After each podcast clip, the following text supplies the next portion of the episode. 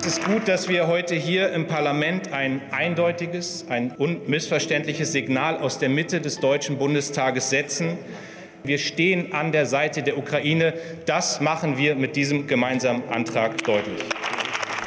Während im Bundestag für Waffenlieferungen an die Ukraine gestimmt wird, ist Bundeskanzler Scholz in Japan. Warum eigentlich? Darum geht es heute im Update von Was jetzt an diesem Donnerstagnachmittag, dem 28. April und damit ein herzliches Willkommen von mir, Erika Zinger.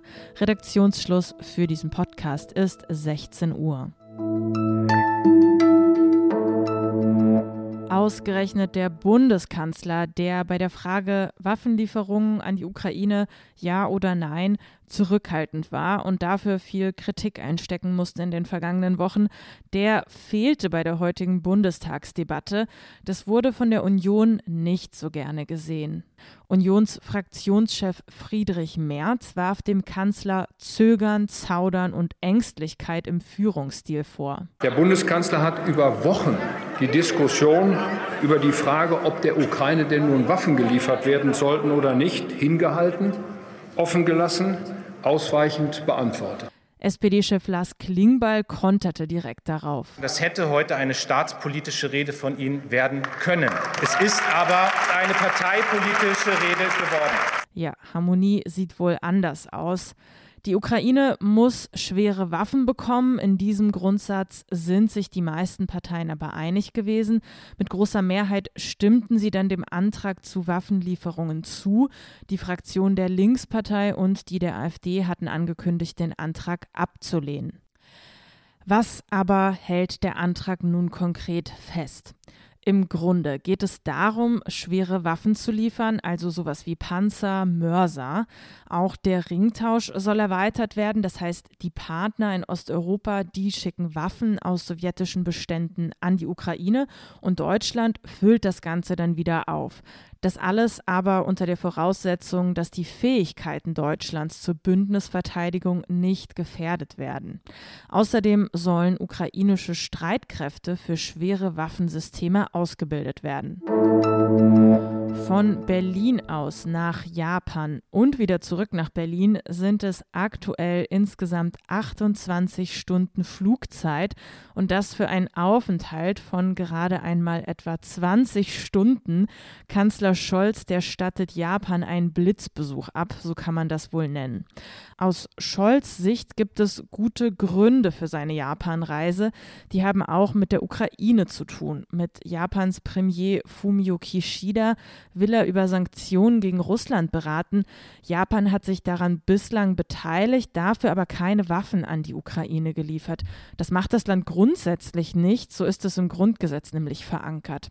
Scholz will außerdem über die Abhängigkeit Deutschlands und Japans von russischem Gas beraten. Seine grundsätzliche Botschaft, die lautet, Deutschland behalte Asien im Auge, so heißt es aus diplomatischen Kreisen.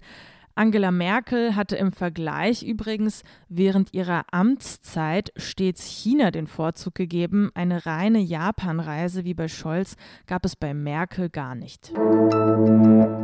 Die Bilder der Autokorsos aus Berlin und anderen deutschen Städten, auf denen Russlandfahnen geschwenkt wurden, Sie haben die vielleicht noch im Kopf. Die Frage, wie der Ukraine-Krieg die russischsprachigen Communities in Deutschland, der rund 3,5 Millionen Menschen angehören, beeinflusst, die hat die Informationsplattform Mediendienst Integration untersucht. Interessant sind die Ergebnisse zu den registrierten Anfeindungen.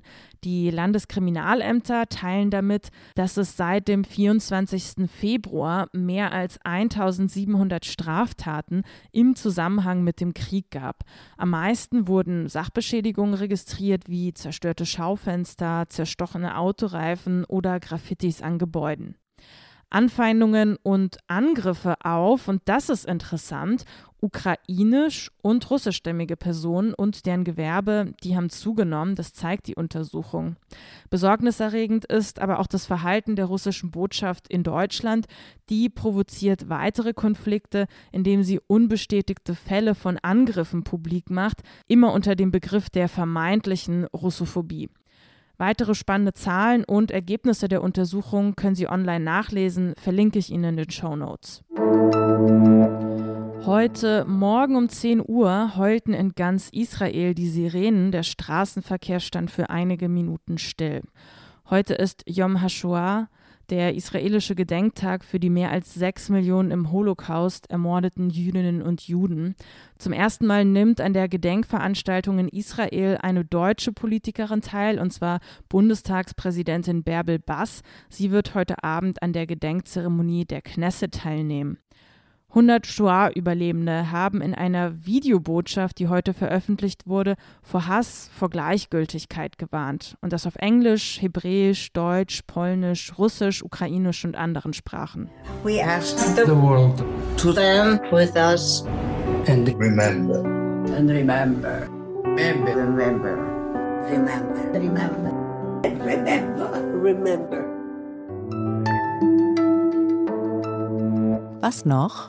Der Krieg in der Ukraine hat Wissenslücken, Leerstellen schmerzhaft deutlich gemacht. Die Osteuropa-Historikerin Franziska Davis von der LMU München will deshalb über die Geschichte der Ukraine informieren. Seit einiger Zeit bietet sie für alle Interessierten eine Online-Ringvorlesung an. Die Plätze, die waren leider schnell ausgebucht. Ich habe es auch versucht und keinen Platz bekommen. Aber der Geschichtspodcast Historia Universalis macht die Vorlesung nun hörbar. Immer mittwochs um 15 Uhr geht eine neue Folge online. Damit sind wir mal wieder am Ende dieser Update-Folge. Wir freuen uns, wenn Sie morgen früh wieder zuhören, dann mit spannenden Themen von meiner Kollegin Konstanze Keins. Erreichen können Sie uns wie bekannt unter wasjetzt.zeit.de. Mich, Erika Zinger, hören Sie dann morgen Nachmittag im Update wieder. Bis dahin einen schönen Abend. Tschüss und machen Sie es gut.